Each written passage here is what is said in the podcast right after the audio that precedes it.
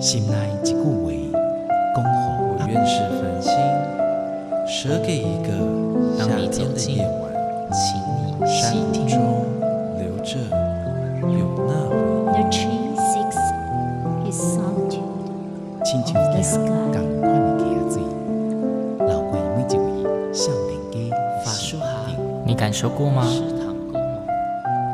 文字里所蕴含的温度，你看见了吗？万音乐中所描绘的画面，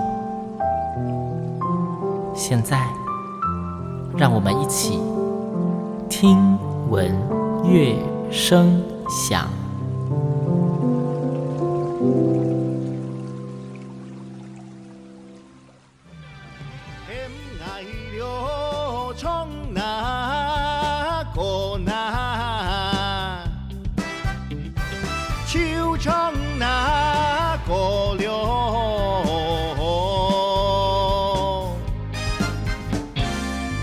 天涯流来大南啊，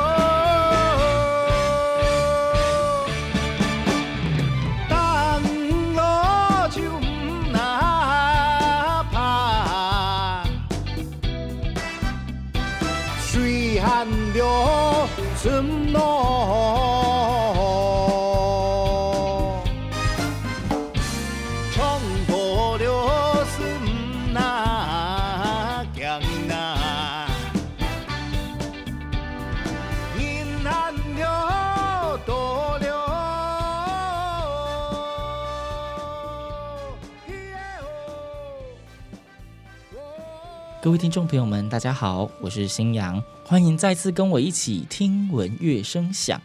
嘿，今天节目前面呢，大家听到这首歌，应该都听得出来是客语歌曲吧？那今天既然放客语歌曲，代表我们的主题就是要来好好谈谈客家文化的部分。今天新阳非常高兴，节目中一样邀请到了大来宾。今天的来宾是我们的客家金曲歌王谢宇威谢老师，老师你好。新阳你好，各位听众大家好。那老师，其实我刚刚在节目一开始啊，是放的那一首歌曲是老师前一阵子才发的新专辑《天空又落水》里面的，有一个叫做“哎，叫我唱歌就唱歌”。啊哈，对是是是，这首歌曲我那个时候在看曲介的时候，老师有写说，就是哎改了传统的客家调子嘛。对对对那它，是改什么样的调子？那个可以简单跟大家介绍一下，有什么故事之类的。是嗯，叫我唱歌就唱歌，其实改编自客家的平板啊。平板来自客家的山歌三大调里面的其中一个。那三大调是哪三个呢？一个是老山歌，一个是山歌子，一个是平板。那么最古老的呢，就叫老山歌。那很多人研究呢，就是应该是客家先民啊，他们搬来啊台湾的时候呢，就产生的很古老的曲调。那么很古老的这个呃老山歌呢，后来慢慢慢慢演变，又变成山歌子，所以它变成叫做老山歌的儿子，所以才叫山歌子。然后山歌子慢慢慢慢演变呢，又变成平板。那么演变到平板的时候呢，为什么叫平板？平板其实本来呃是传统的戏曲里面就有平板这个名字，嗯，它是借用这个传统曲牌的名字。平板哦，原来它是原本对就有的曲牌。对，为什么叫平板？等于是说，呃，老山歌跟山歌子，因为它嗯起伏比较大，嗯那平板的话就是有点像我们流行歌，它的那个音程不会变化那么大，不会一大跳来跳去所以一般人比较容易演唱。啊哦，还有它可能就是多了嗦啊跟蕊跟西的音，然后大家常听到就是嗯嗦哒哒哒滴嗦啦嗦啦哆，如果你听到那个嗦开头啦，很多就是大部分就是平板。啊、哦可能我这样讲大家有点啊听不太懂，但是就是呃像这种戏曲或传统音乐东西，你就是要常常去听它，嗯你就可以听出来有什么不一样。那呃这三个曲调为什么会有演变呢？因为老山歌其实它是非常高亢的，它有点像是人家说的咏叹的那种感觉，就是哦比方说你听过弗朗明哥音乐，就是呃，就是它其实是语言里面，就是很多人说音乐产生的原因是因为情感，当情感溢于言辞的时候，它就会有一种感叹的唱法。嗯，所以呢，老山歌其实是鲜明的那种呃一种感叹的曲调，它其实是自由拍、自由吟唱的。那它因为它呃刚来的时候可能比较苦，或者是说在山里面唱歌要很高亢嘛，所以它是高亢而绵长的。嗯，然后它的拍子啊跟转音都可以自己自由变化。那么后来慢慢演变成山歌子的时候呢，它就是变成有有伴奏了，有有固定的拍子。它最主要的老山歌山歌子的组成音是拉哆咪，嗯，啊拉哆咪是三个音。为什么是拉哆咪呢？因为可能跟呃客家的语言有关系。就当你用客家话讲的时候，可能大部分的组成音就是拉哆咪这三个音，它的语韵的问题。对，如果你在钢琴上面弹，就呃拉哆咪哆啦咪啦，你这三个音呃 上下两个八度啊，就会变成老三哥三哥的味道。哦，所以山歌子就是当后来可能先民他生活比较富裕之后，有请伴奏，他加上了节奏。那讲回来，这个平板，呃，它是我学的第一首客家歌。哦，刚刚听到这个是老师的第一首客家歌。对对对，我记得应该是国小三四年级的时候，有一天我爸爸就是心血来潮，就是突然就教我们，把我们全家人叫到客厅啊，很开心教我们唱这个曲调。所以这是爸爸教我们唱的第一首客家山歌。嗯这位老师最有印象的歌曲就是这一首了。嗯，对对对，音乐教的第一首嘛。那因为父亲是呃美术系的教授了，但是因为不知道为什么，可能就是他以前在公开的呃场合常常会唱山歌，大家发现他山歌唱的非常好。嗯，那他又是学者嘛，那所以呃父亲大概在四十年前就一直担任这个竹东山歌比赛的评审。哦，现在很多的所谓山歌大师都是爸爸那时候啊、呃、当评审所评出来的。哇哦，对对，所以也是因为这个关系，可能从小因为爸爸会放很多。山歌给我们听，然后就是带我们去主动听山歌比赛，嗯、从小就接触到很多山歌的演唱。像刚老师您前面就是跟我们讲了很多那个什么山歌跟山歌子那些那个演绎跟那个过程哦，因为老师您的专辑里面其实还有用山歌去改的调子嘛，嗯、甚至要看到什么客家传统小调，嗯、里面有一首歌曲，它歌名您写挑担蓝调，是是是，哎，这个歌名我觉得蛮有趣的，想要请老师是不是跟听众们介绍一下？是呃，挑担蓝调其实源自客家的小调。那我刚才前面介绍的是客家的三大调，对，三大调有点像是你把它当成山歌腔，嗯，哦，那嗯，山歌曲调跟小调有什么不一样？山歌腔有点像蓝调，它的曲式是固定的，比方说，哦，呃，蓝调是十二小节蓝调，然后你套进你想唱的情绪，比方我今天思念一个女孩子，嗯，或者今天肚子很饿，或者我被欺负了，我被。我比方说，我工作很辛苦，嗯，那你就可以套进你的心情来唱，喜怒哀乐都套进去。哦、那么小调呢，呃，最容易分辨，它有点像是流行歌曲。比方说，它是可能是来自中国各地的戏曲里面最精华的部分，嗯，比方说我们常说的那个雪梅思君啊，或者呃，比方说台湾的一些民谣，他如果喜欢的话，就会把它编进客家的小调里面，嗯，对对对，包括比方以前的客家采茶戏啊，你哪一个戏曲红，他就跟歌仔戏一样，把这个戏曲放到客家的采茶戏里面。哦那么，因为它是戏曲里面的曲调啊，它的词通常会固定的，就是你听那个词曲固定的话，那就是小调。了解，对对对，还有另外很好分，就是三大调就是老山歌、平板跟山歌子了。嗯，那你看不是这个三个名字的话，就应该都是客家小调。三大调跟小调就属于客家传统音乐歌唱的部分。那你如果说广义的客家音乐，再加上八音跟北管，客家八音跟北就是他们是有点像是喜庆的音乐。哦，比方说以前啊、呃、收东西过、呃、过年要拜神呐、啊，就会酬神的时候会演北管，用在重要庆典了。那像八音的话，客家人的婚丧喜庆都会请八音团来演奏。所以就说，如果广义的客家传统音乐的话，可能八音、北管、三大调、小调都是客家的音乐。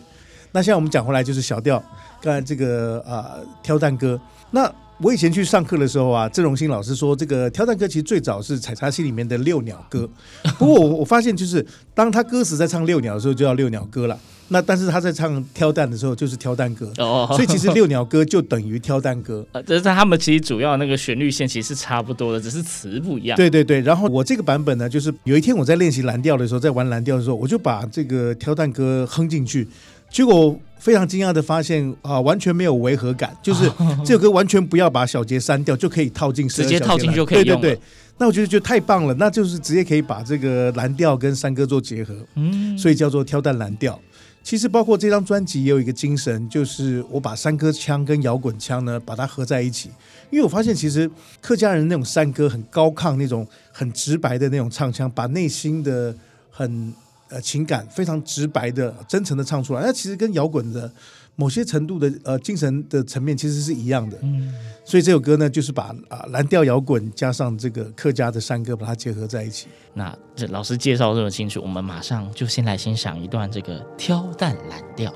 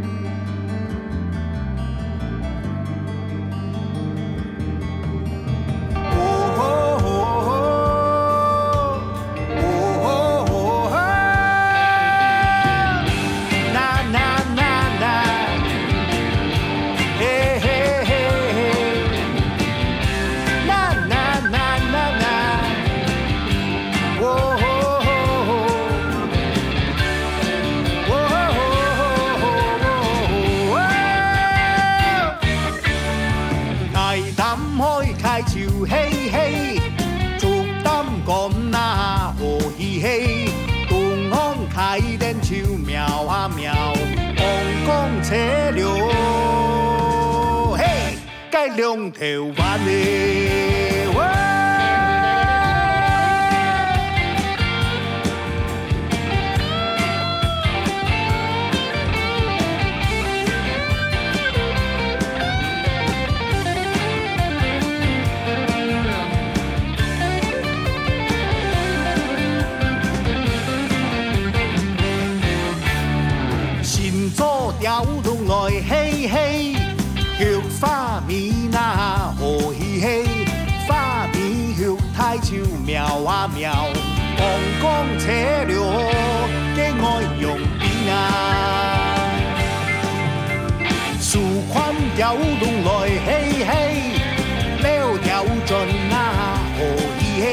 气？溜掉唔尽俏苗啊苗，公公车了解放边啊？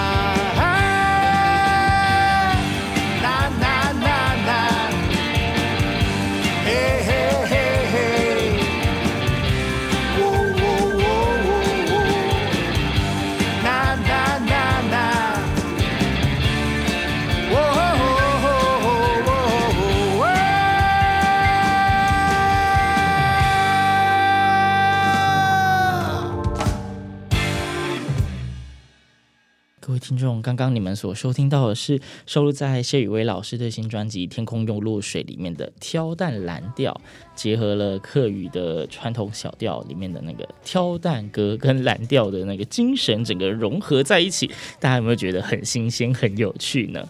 那老师回到我们刚在讨论的，嗯、您有讲到说客家的那个三大调啊、小调啊，嗯、然后一些八音北管，它用了非常多在客家，几乎可以说客家所有的生活文化，是不是有很大的关联，都是建立在音乐之上啊？呃，我想其实所有的歌曲，全世界的这个歌谣，应该都是跟生活密切结合在一起的。包括我们周朝的那个叫《诗经》，当初为什么要收《诗经》，就是其实是啊、呃，天子想要看各地的民情，嗯，所以他其实我觉得音乐永远是跟生活是结合在一起的。所以甚至我们可以说，就是因为之前有跟其他来宾聊到说。语言它是承载一整个文化的记忆跟传统，是是是。那其实会发现，好像所有比较大型或者比较完整的文化里面，音乐更是其中必要的元素。是是是，没错。老师刚刚讲到说，我们的那个客家歌曲哦，啊，三大调三歌啊，三歌子。嗯哼嘿，那关于三歌子，哎，我又看到老师您的专辑里面，其实连三歌子都有出现，而且老师你有说你这个专辑哈，你是希望把传统的客家歌跟摇滚乐联合在一起。对对对对对。那您里面有一个叫做摇滚山歌，是不是？对，是是是，摇滚山歌子，它就特别我我听完之后，我觉得音乐特别有那个感受。对，那这个摇滚三个字，它的那个歌词的内容也是一样，是不固定可以抽换的吗？对对对对对，因为以前呢、就是在农业时代好了，就是山歌是想要什么就可以对打。以前是有会标山歌，有点像邦斗，有点像我们、那个、山跟山之间，因为距离很远，这样 对，比方说你呃年轻的男子跟小姐在互亏啦，嗯、或者是呼朋引伴，比方说你跟对面山对面的那个工作对象说，喂，日头落山一点红啊，回家喽，好哦，对唱，哦、所以他其实跟蓝调一样，就是。随时有什么情绪啊，他就可以依照他的情绪来唱。那只是后来因为渐渐的可能语言大大大家渐渐流失了，然后可能大家忘了怎么唱。比方说在都市里面慢慢形成这种山歌班的文化，有点像是呃客家山歌合唱团。那老师怕大家不会唱，就是我们有固定的歌词。其实，在最早的时候，其实山歌是跟蓝调一样，它是即兴的，就是你可能每天唱的版本都不一样。对，还有，其实我觉得一个蛮有趣现象，我以前自己在刚开始在学习山歌的时候，我觉得好像都差不多哦。嗯，但是后来我自己研究久以后，就是泡在里面以后，才发现哇。太有趣了，因为为什么呢？就是山歌是一字形腔，那因为你的情绪不一样，你可以高起，也可以低起，所以嗯，表面上它的曲调有点像蓝调，它是固定的，嗯，可是依照你鲜明的不同的情绪填上歌曲去唱歌。对，老师，我真的觉得你应该不只是一个所谓的什么客语歌手，你根本就是个客语学家了吧？没 有没有，真的对这个音乐内部它的组成，甚至那个历史的来龙去脉都要了解的一清二楚，才有办法作曲嘛？嗯，也因为音乐做三十年了啦，就是当。你一开始其实最早在九零年初开始创作的时候，本来只是一个愤青，就是 呃那时候觉得客家歌怎么那么老掉牙，你知道吗？就是为什么人家都唱摇滚乐，为什么山歌还是用那种？好像是一种大家传统印象里面，当讲到客家歌，连那种音乐课本都会写说客家山歌，然后就会放那种山歌型的唱腔。对对对，然后那个时候你看呃，比方说你比较闽南语歌曲啊，像像那个一九四零年代就已经有《望春风》这些歌曲，对。可是客家的流行音乐啊很少。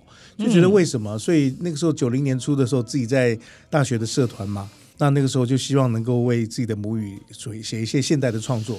可是你创作久了以后，发现你根不够。就是你的涵养不够的话，你没办法走下去。第一个，你可能是在语言上，其实我也在台北出生的，我的客家话讲的一开始也并不是那么标准哦，真的吗？也也是慢慢去学习，对，练出来慢慢练。虽然就是我自己的婆婆跟我们一起住，但是因为你知道吗？台北的小孩其实你从幼稚园开始就是每天都出去念书的，对啊，到高中为止，你大概生命里面有机会跟人家讲话的时间，可能三分之二都是在讲国语。嗯，所以我觉得对母语创作也是自己慢慢找回来的。包括我其实老实说了，很惭愧。我自己现在讲的客家话也没办法跟一般的那个客语主播去比，因为真的发音也并不是那么正确，不到完全的标准。是是是，我也碰到一些朋友啊，就是比方说他可能是原住民或者是客家人，他会觉得说我不想认同自己。我说为什么呢？他说因为我觉得有点惭愧，我不会讲。我说不会讲并不是你的错，没有规定说你生下来。你一定会讲的母语，因为可能跟你的生活环境有关系，非常有对关系。所以我觉得，不管你是什么族群的人呢，就是认同自己非常重要。然后你不会讲的话，慢慢去学习就可以了。包括其实我也非常讨厌那种族群法西斯分子，就是说哦，你是台湾人，那我们就台湾瓜。你说你知道，我每次听到闽南人这样跟我们客家人讲的时候，原住民跟我们会有点生气。我不是不许啊，但是你不要压迫我嘛，对不对？那那你要不要唱客家歌？什么叫台湾人都台湾瓜啊？问题我是客家人啊，对我来说，其实客语才是真正。的母语啊，嗯，其实就是说，我觉得相互文化之间要相互的尊重。尊重。然后我一直说，就是所有不同族群的文化都是一朵美丽的花朵。对，不管放诸四海都一样。不在台湾啊，或者在全世界，每一个不同的文化都应该相互的尊重。我觉得这种相互欣赏的角度，就不会有那么多仇恨存在了。对，当然以前老一辈的讲语言是完全没有问题的。对，那现在因为我们母语渐渐流失嘛，大家比较不会讲，所以我们从固定的歌词慢慢开始练。所以老师，您在这一首摇滚三歌词是里面所挑的这个歌词，是属于那种就是现在大家很多如果要学唱歌一定会学到的歌词版本呢，还是以前就比较流通的版本？嗯，这个歌词算是蛮经典的一个版本，因为情歌是大家最容易学习的哈。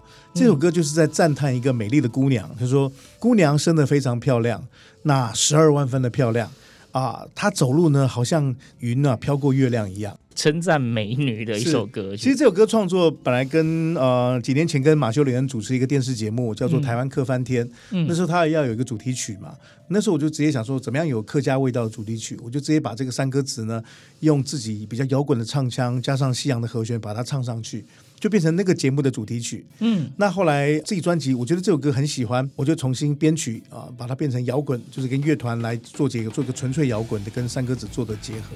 这首非常有趣的摇滚三个字，各位听众当然不能错过。我们现在马上就来听听看。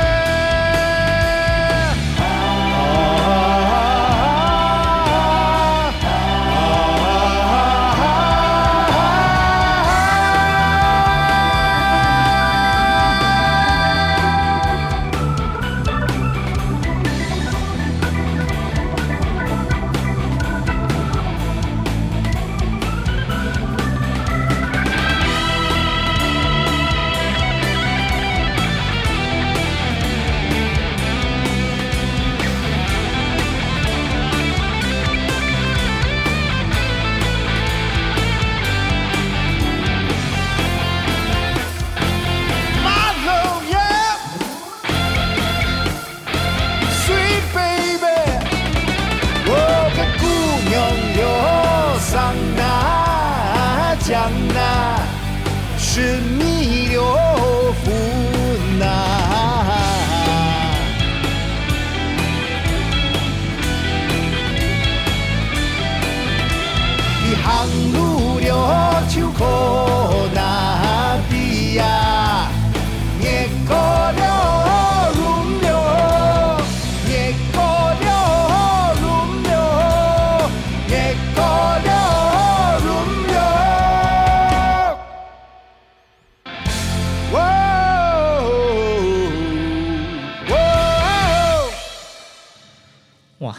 今天节目里面我们听到了非常多，就是谢宇伟老师他融合了传统的客家音乐跟现代的手法，给他们有一种新的不一样的精神跟感受。可以说，老师也是在客家文化这种推动上面也是尽了很大的一份力哦。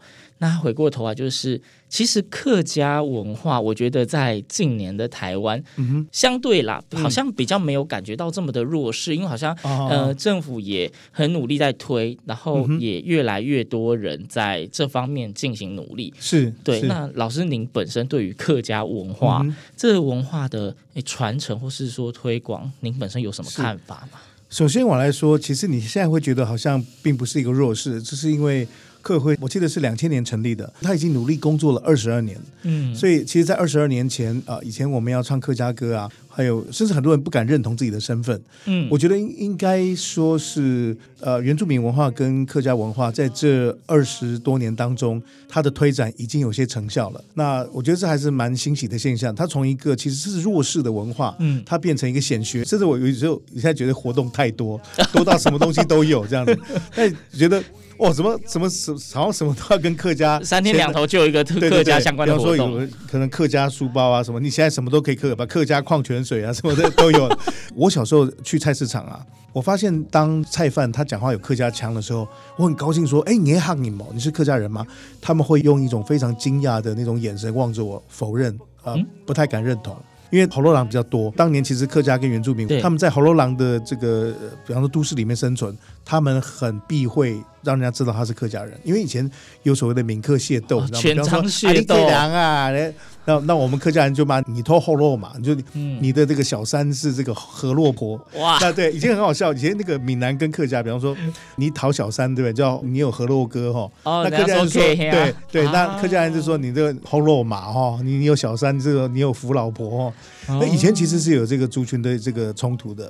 那现在能够变成像你觉得已经无违和了，跟呃现代生活，我觉得也是客委会成立之后这二十多年推展的一个成果。那至于你问到就是有关文化传承的问题，我觉得我年轻的时候真的确会像愤青一样，但但是在那个年代，客委会还没有成立，比方说三十年前，嗯，呃，客家是一个弱势团体的时候，我一直觉得所有的族群文化都是一朵美丽的花朵，怎么会有人不敢认同自己？所以我，我觉得是宗教性的平等心让我去做客家创作。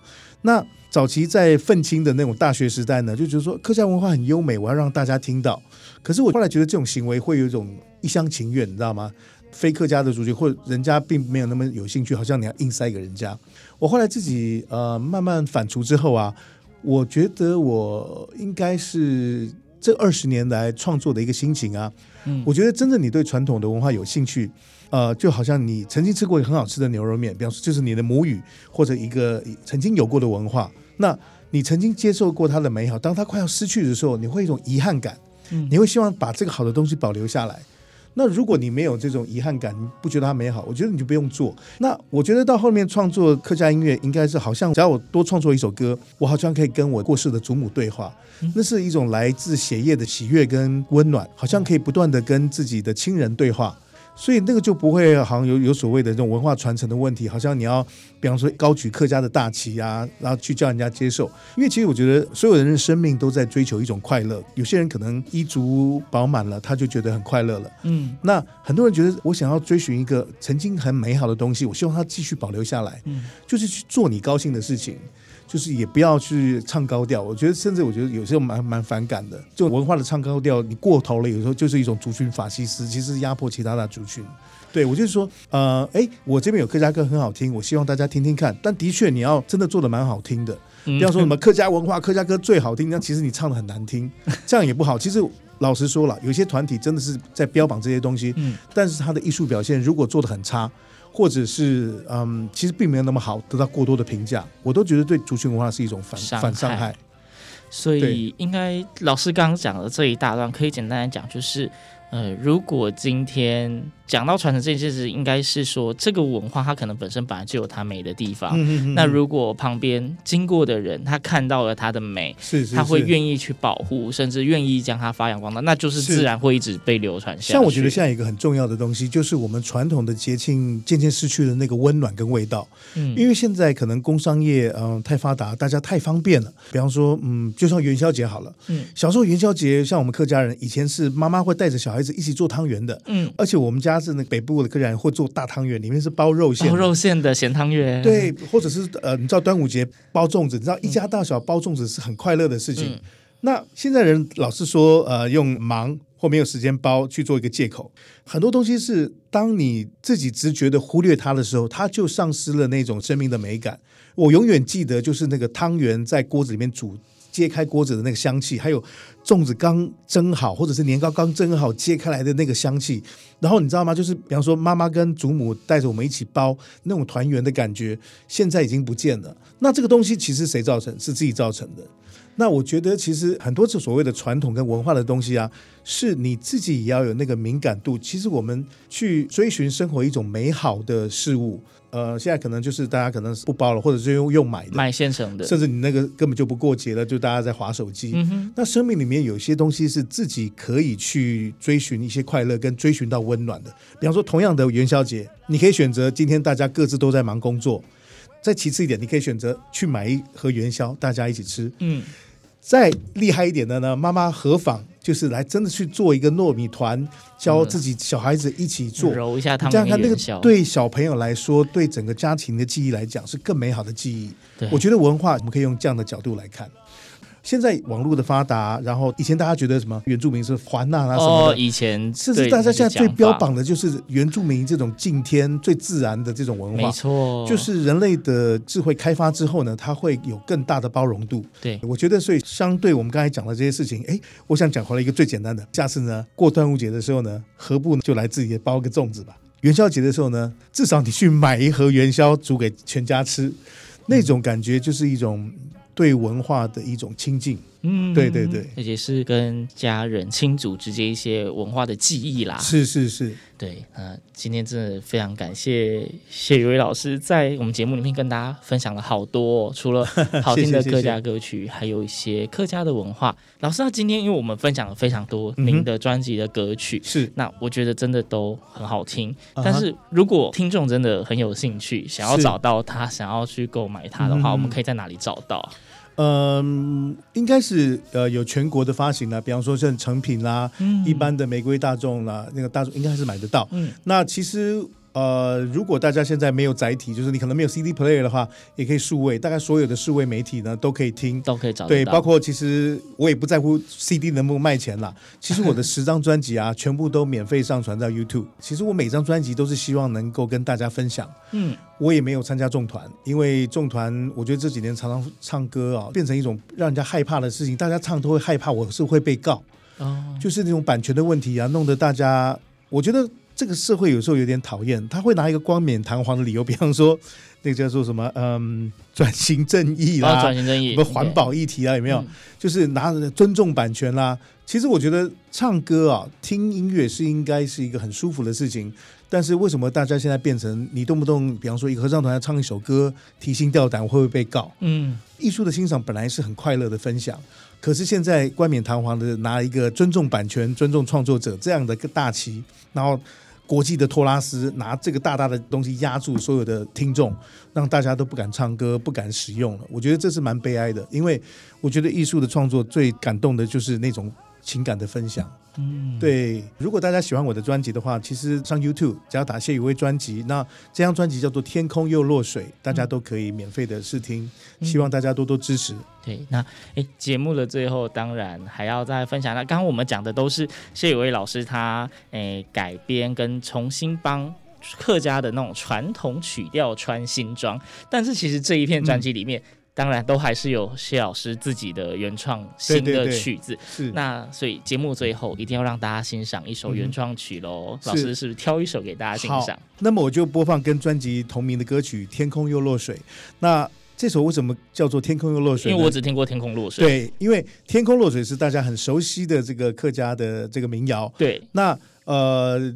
其实并没有关系，但是天空又落水有代表山歌新唱的意思，嗯、就是呃山歌用新的方式，用现代的方式来重新呈现，所以它有这样的精神意义。不过其实这个歌词的内容呢，只是很简单，就是一个男生呃失恋了，冲到外面淋雨，希望大雨洗去他的悲伤啊、呃。其实歌曲并没有那么悲伤，就是听起来是蛮轻快的。嗯，对。好，那我们大家在节目最后就一起来欣赏这一首《天空又落水》。听闻乐声响，我们下周同一时间空中再会，拜拜，拜拜。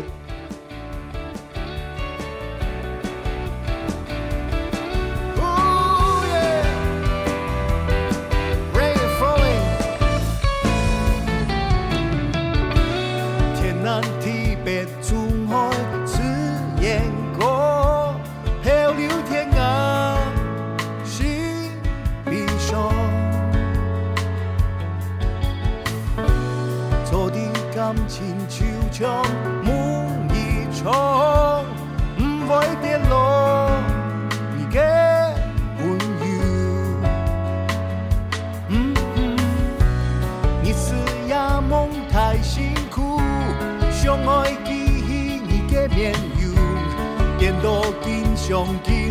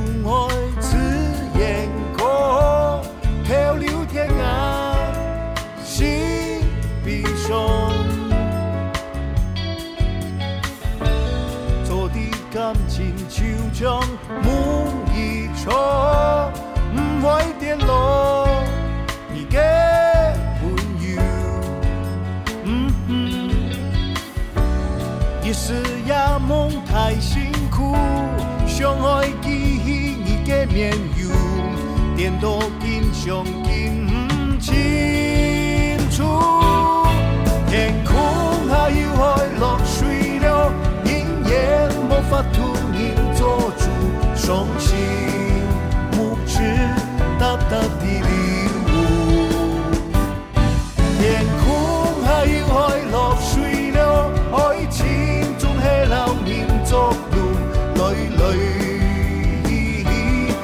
fun, you fool.